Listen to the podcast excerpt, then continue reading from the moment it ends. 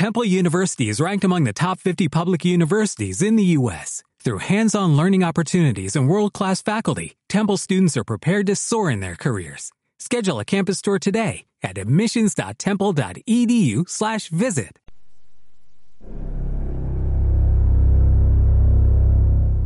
Gracias por apoyar este podcast. Recuerda que por solo un euro con 49 céntimos al mes podrás escuchar de forma anticipada estos programas de cita con Rama.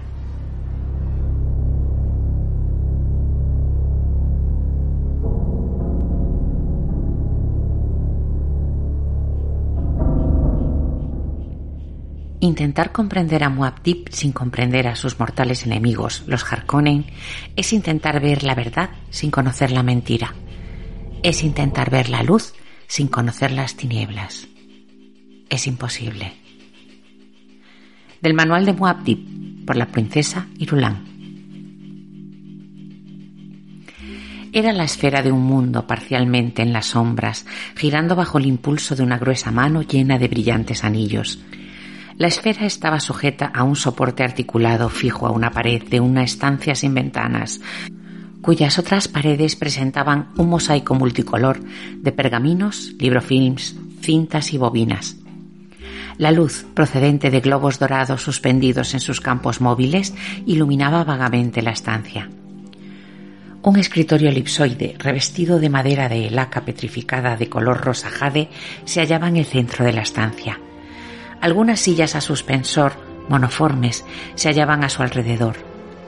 Dos estaban ocupadas. En una de ellas se sentaba un joven de cabello negro, de unos 16 años, de cara redonda y ojos tristes. El otro era un hombre pequeño y delgado de rostro afeminado. Ambos, el joven y el hombre, contemplaban la esfera que giraba y al hombre que la hacía girar desde la penumbra. Una risa ahogada surgió junto a la esfera. Dejó paso a una voz baja y retumbante. Aquí está, Pitet, la mayor trampa para hombres de toda la historia, y el duque se apresura a colocarse de buen grado entre sus fauces.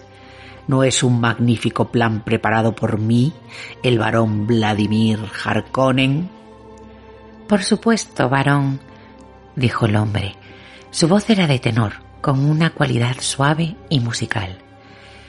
La gruesa mano hizo descender la esfera y detuvo su rotación. Ahora todos los ojos en la estancia podían contemplar la superficie inmóvil y ver que se trataba de una esfera hecha para los más ricos coleccionistas o los gobernadores planetarios del imperio. Todo en él sugería el sello característico de los artesanos imperiales. Las líneas de longitud y latitud estaban marcadas con el más fino hilo de platino. Los casquetes polares eran maravillosos diamantes incrustados.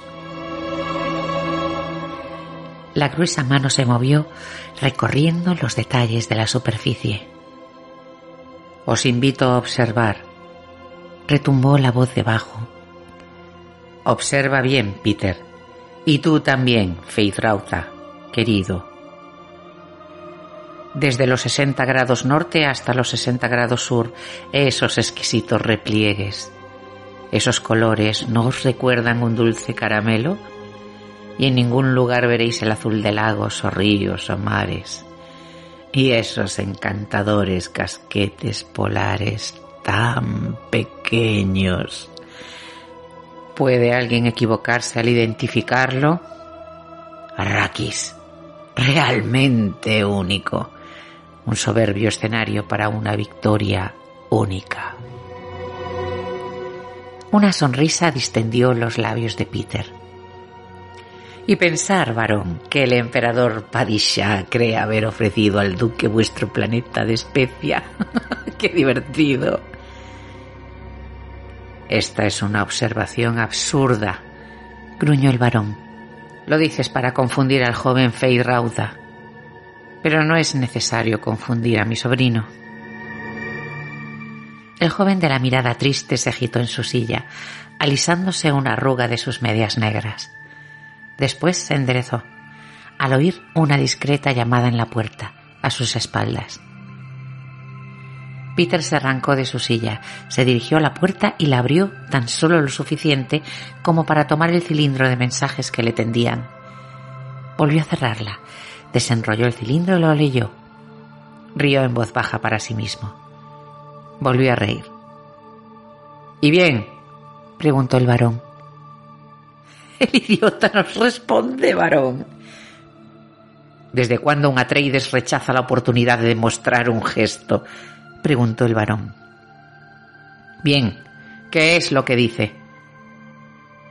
Se muestra más bien grosero, varón. Se dirige a vos como Harkonnen, sin el Sire Cherkusen, sin ningún título, sin nada. Es un buen nombre, gruñó el varón, y su voz traicionaba su impaciencia. ¿Y qué es lo que dice mi querido Leto? Dice, tu oferta de una reunión es rehusada. He tenido que enfrentarme muchas veces con tus traiciones. Todo el mundo lo sabe. ¿Y? preguntó el varón. Dice, el arte del Canli tiene aún sus admiradores en el seno del imperio y firma Duque Leto de Arrakis. Peter se echó a reír. ¿De Arrakis? Eso sí que es bueno. Cállate, Peter dijo el varón, y la risa del otro se cortó como si alguien hubiera accionado un conmutador. ¿Canli dice? preguntó. Vendetta, ¿eh? Y he empleado ese antiguo término tan rico en tradiciones para que yo entendiera bien lo que quería decir. Habéis hecho el gesto de paz, dijo Peter. Las formas han sido observadas. Para ser un mentat, Peter, hablas demasiado dijo el varón. Y pensó, voy a tener que desembarazarme de él tan pronto como pueda. Casi ha sobrevivido a su utilidad. Miró a su mentat asesino al otro lado de la habitación, observando el detalle que la gente notaba en primer lugar. Los ojos. Dos hendiduras azules con un azul más intenso en su interior. Unos ojos sin el menor blanco. Una breve sonrisa cruzó el rostro de Peter. Era como la mueca de una máscara bajo aquellos ojos parecidos a dos profundos pozos. Pero, varón, nunca una venganza ha sido más hermosa. El plan constituye la traición más exquisita. Hacer que Leto cambie Caladán por Dune, sin la menor alternativa, puesto que se trata de una orden del emperador. Vaya broma por vuestra parte. Hablas demasiado, Peter, dijo el varón con voz fría. Pero es que soy feliz, mi varón, mientras que vos, vos habéis sido tocado por la envidia. Peter. Ajá, varón. ¿No es lamentable que vos hayáis sido incapaz de imaginar por vos mismo ese delicado plan? Algún día haré que te estrangulen, Peter. Por supuesto, varón.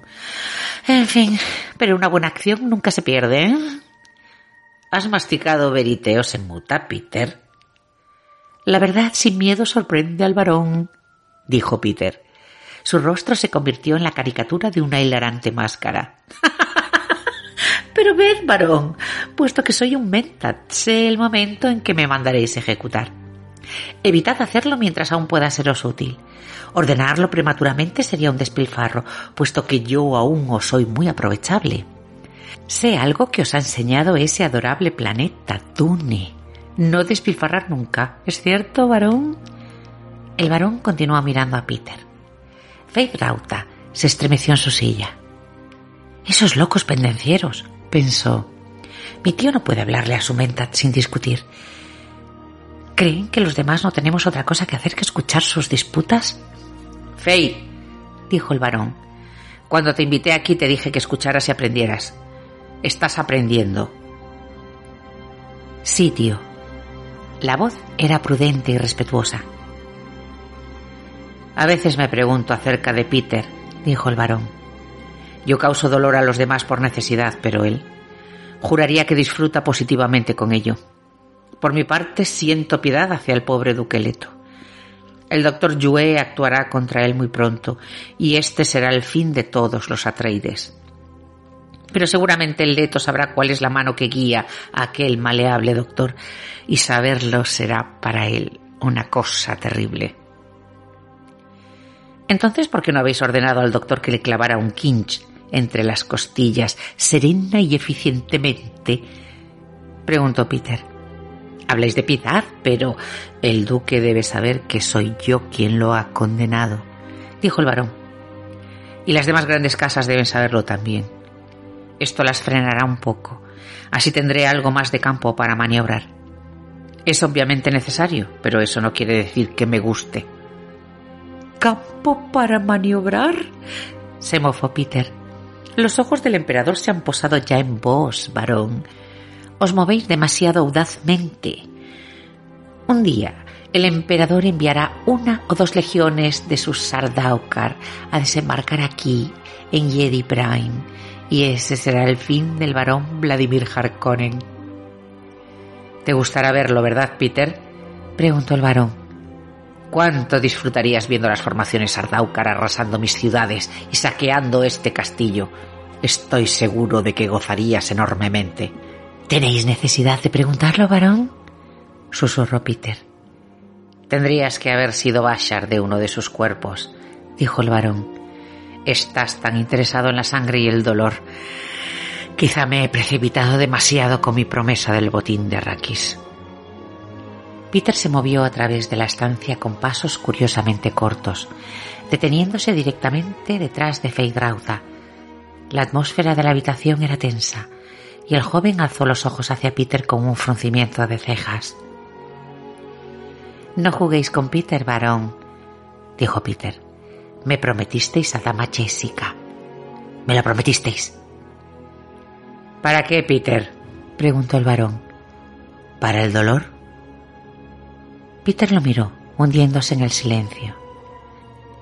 Faith Rauda movió su silla suspensora hacia un lado. Tío, tengo que quedarme. Dijiste que mi querido Rauza se impacienta, dijo el varón.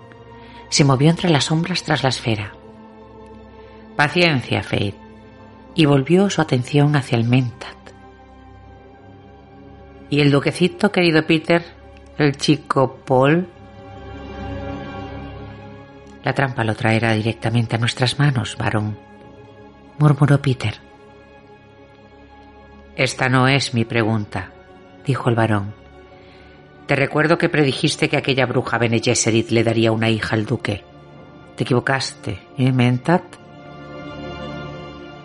No suelo equivocarme a menudo, varón, dijo Peter, y por primera vez hubo miedo en su voz. Aceptadme esto, no me equivoco a menudo. Y vos sabéis bien que esas Bene Gesserit engendran generalmente hijas. Incluso la consorte del emperador únicamente ha producido hembras. Tío, dijo Feyrauta, dijiste que aquí habría algo importante para mí. Oíd a mi sobrino, dijo el varón. Aspira a controlar mi varonía y ni siquiera sabe controlarse a sí mismo. Se movió tras la esfera, una sombra entre las sombras. Bien, Feyrauda, Harkonnen, te he hecho venir aquí con la esperanza de poder enseñarte un poco de sabiduría. Has observado a nuestro buen Mentat. Tendrías que haber extraído algo de nuestra conversación. Pero tío, un Mentat muy eficiente ese Peter, ¿no crees, Faith? Sí, pero... Ahí está. Pero consume demasiada especia. La come como si fueran bombones. Mira sus ojos. Se diría que acaban de llegar directamente de una excavación arraquena. Eficiente, ese Peter. Pero también emotivo e inclinado a crisis apasionadas. Eficiente, ese Peter. Pero también capaz de equivocarse. Me habéis llamado aquí para deteriorar mi eficiencia con vuestras críticas, varón, dijo Peter en voz baja y grave. Deteriorar tu eficiencia. Me conoces bien, Peter. Solo quería que mi sobrino se diera cuenta de las limitaciones de un mentat. ¿Acaso estáis adiestrando ya a mi sustituto? inquirió Peter. ¿Reemplazarte a ti? Vamos, Peter, ¿dónde encontraría yo a otro Mentat con tu astucia y tu veneno? En el mismo lugar donde me encontrasteis a mí, varón. Quizá tenga que hacerlo, meditó el varón. Me has parecido un poco inestable últimamente. Y la especia que comes. Quizá mis placeres son demasiado caros, varón. ¿Ponéis objeción a ello? Mi querido Peter, tus placeres son lo que te unen a mí. ¿Cómo podría objetar a ello? Solo deseo que mi sobrino observe algunas de tus características. Así que estoy en exhibición, dijo Peter. ¿Tengo que bailar? ¿Debo mostrarme mis variadas funciones para el eminente Fade Raut? Exactamente, dijo el varón. Estás en exhibición. Ahora cállate. Se volvió hacia Rauza, notando en los labios del joven, gruesos y sensuales, la marca genética de los Harkonnen, curvados en una sutil mueca divertida. Eso es un mentat, Fade. Ha sido adiestrado y acondicionado para realizar algunas tareas. El hecho de que esté encajado en un cuerpo humano, sin embargo, no puede ser olvidado. Es un serio inconveniente. A veces pienso que los antiguos, con sus máquinas pensantes, habían acertado. Eran juguetes comparadas conmigo, gruñó Peter. Incluso vos, varón, podíais superar esas máquinas. Quizá, dijo el varón. Oh, bueno, inspiró profundamente y eructó. Ahora, Peter, describe para mi sobrino las líneas generales de nuestra campaña contra la casa de los Atreides. Trabaja como un mentat para nosotros, por favor. Varón, ya os advertí que no había que confiar a un hombre tan joven esa información. Mis observaciones acerca de yo soy el único juez en esto, dijo el varón. Te he dado una orden, mentat. Cumple una de tus varias funciones. De acuerdo, dijo Peter se embaró asumiendo una extraña actitud de dignidad. Y fue de nuevo como otra máscara, aunque esta vez recubriéndole todo el cuerpo. Dentro de pocos días estándar toda la familia del duque Leto embarcará en una nave de la cofradía espacial rumbo a Arrakis. La cofradía los depositará en la ciudad de Arrakeen y no en nuestra ciudad de Karzaj. El mentat del duque, Zufir Hawat, llegará a la acertada conclusión de que el arraquín es más fácil de defender. Escucha atentamente, Fate, dijo el varón. Observa los planes en los planes de los planes. Fate Rauda asintió pensando. Esto ya me gusta más. El viejo monstruo ha decidido finalmente introducirme en sus secretos. Eso quiere decir que piensa hacerme su heredero. Hay varias posibilidades tangenciales, dijo Peter. He señalado que la casa de los Atreides irá a Arrakis, pero no debemos ignorar de todos modos la posibilidad de que el duque haya establecido un contrato con la cofradía para que ésta le conduzca a algún lugar seguro fuera del sistema. Otros en parecidas circunstancias han renegado de sus propias casas, han tomado las atómicas y escudos familiares y han huido lejos del imperio. El duque es demasiado orgulloso para hacer eso, dijo el varón. Es una posibilidad, dijo Peter. De todos modos, para nosotros el efecto final sería el mismo. No, no sería el mismo, gruñó el varón. Quiero verlo muerto y su línea extinguida. Eh, esta es la mayor probabilidad, dijo Peter. Hay algunos preparativos que indican que una casa se dispone a renegar. No parece que el duque se prepare para ello. Entonces sigue, Peter, suspiró el varón. En Arraquín, dijo Peter, el duque y su familia ocuparán la residencia que antes fue la casa del conde y su dama Fenrig. ¿El embajador cerca de los contrabandistas? rió el varón. ¿Embajador cerca de quién? preguntó Fey Rauta. Tu tío ha hecho un chiste, dijo Peter. Llama al conde Fenrich embajador cerca de los contrabandistas, indicando el interés que tiene el emperador hacia las operaciones de contrabando en Arrakis.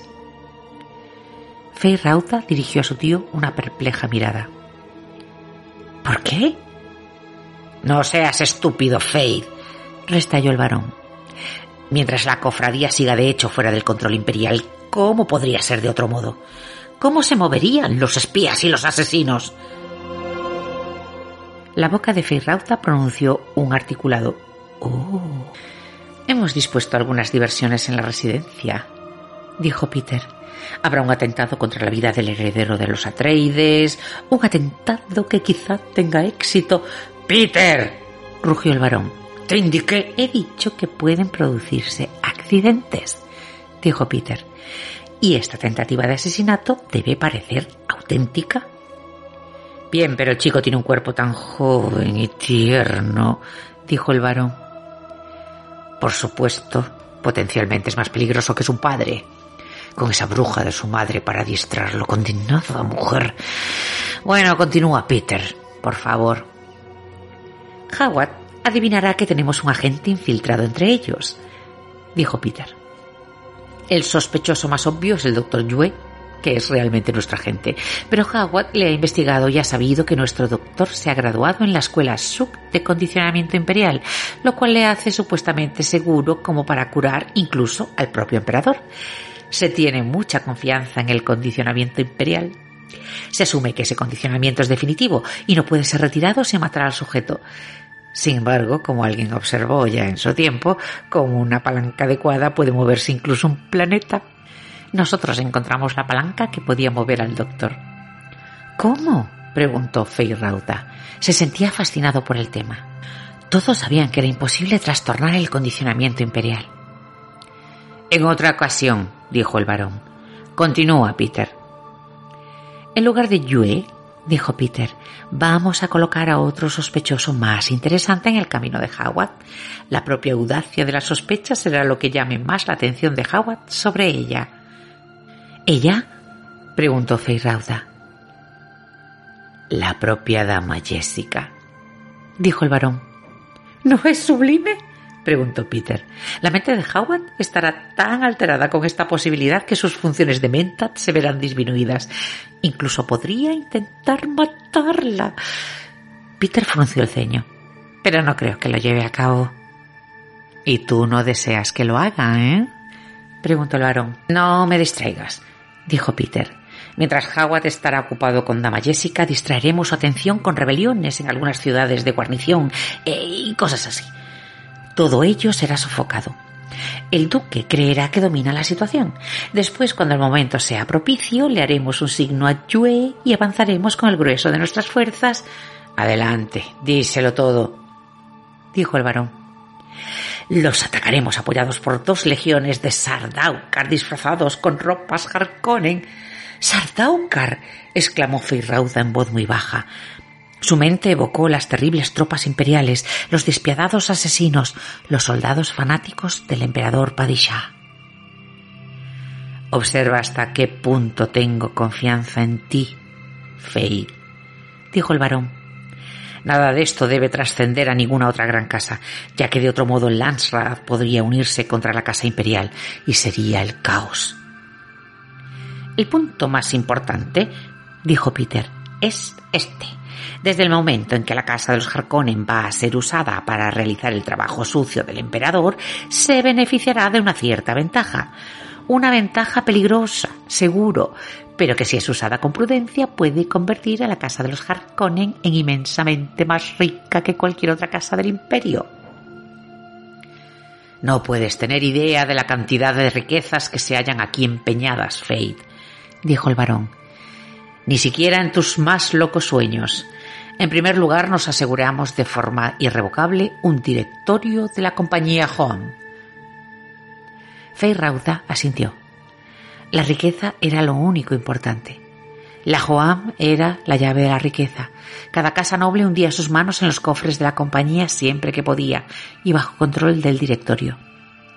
Ese directorio de la Joam era la evidencia real del poder político en el imperio cambiando de acuerdo con los votos de las inestables fuerzas del Landsraad, que servían de equilibrio frente al emperador y sus sostenedores. Duque Leto, dijo Peter, puede buscar refugio entre los pocos Fremen que viven al filo del desierto. O quizá prefiera mandar a su familia esa imaginaria seguridad. Pero este camino está bloqueado por uno de los agentes de Su Majestad, el ecólogo planetario. Seguramente lo recordarás, Kynes. Faith lo recuerda, dijo el varón. Continúa. No os gustan mucho los detalles, varón, dijo Peter. Continúa, te lo ordeno, rugió el varón. Peter se alzó de hombros. Si todo marcha como está planeado, dijo, la casa de los Harkonnen tendrá un subfeudo en Arrakis dentro de un año estándar. Tu tío obtendrá la administración de ese feudo. Su agente personal dominará en Arrakis. Más beneficios, dijo Feyrauta. Exacto, dijo el varón. Y pensó, es lo justo. Nosotros fuimos quienes colonizamos Arrakis, excepto esos pocos mestizos Fremen que se esconden al borde del desierto, y unos pocos e inofensivos contrabandistas ligados más estrechamente al planeta que los propios trabajadores indígenas. Y las grandes casas sabrán entonces que el varón ha destruido a los Atreides, dijo Peter. Todas lo sabrán. Y lo más encantador de todo, dijo Peter, es que el duque también lo sabrá. Ya lo sabe ahora. Ya presiente la trampa. Es cierto que el duque lo sabe, dijo el varón, y su voz tuvo una nota de tristeza. Y no puede hacer nada. Y esto es lo más triste. El varón se alejó de la esfera de Arrakis, y al emerger de las sombras, su silueta adquirió otra dimensión, grande e inmensamente gruesa y los sutiles movimientos de sus protuberancias bajo los pliegues de su oscura ropa revelaban que sus grasas estaban sostenidas parcialmente por suspensores portátiles anclados a sus carnes. Su peso debía ser realmente de unos 200 kilos estándar, pero sus pies no sostenían más de 50 de ellos. Tengo hambre, gruñó el varón, y se frotó con su mano cubierta de anillos los gruesos labios, mirando a Feirauta con unos ojos enterrados en grasa. Pide que nos traigan comida, querido. Tomaremos algo antes de retirarnos.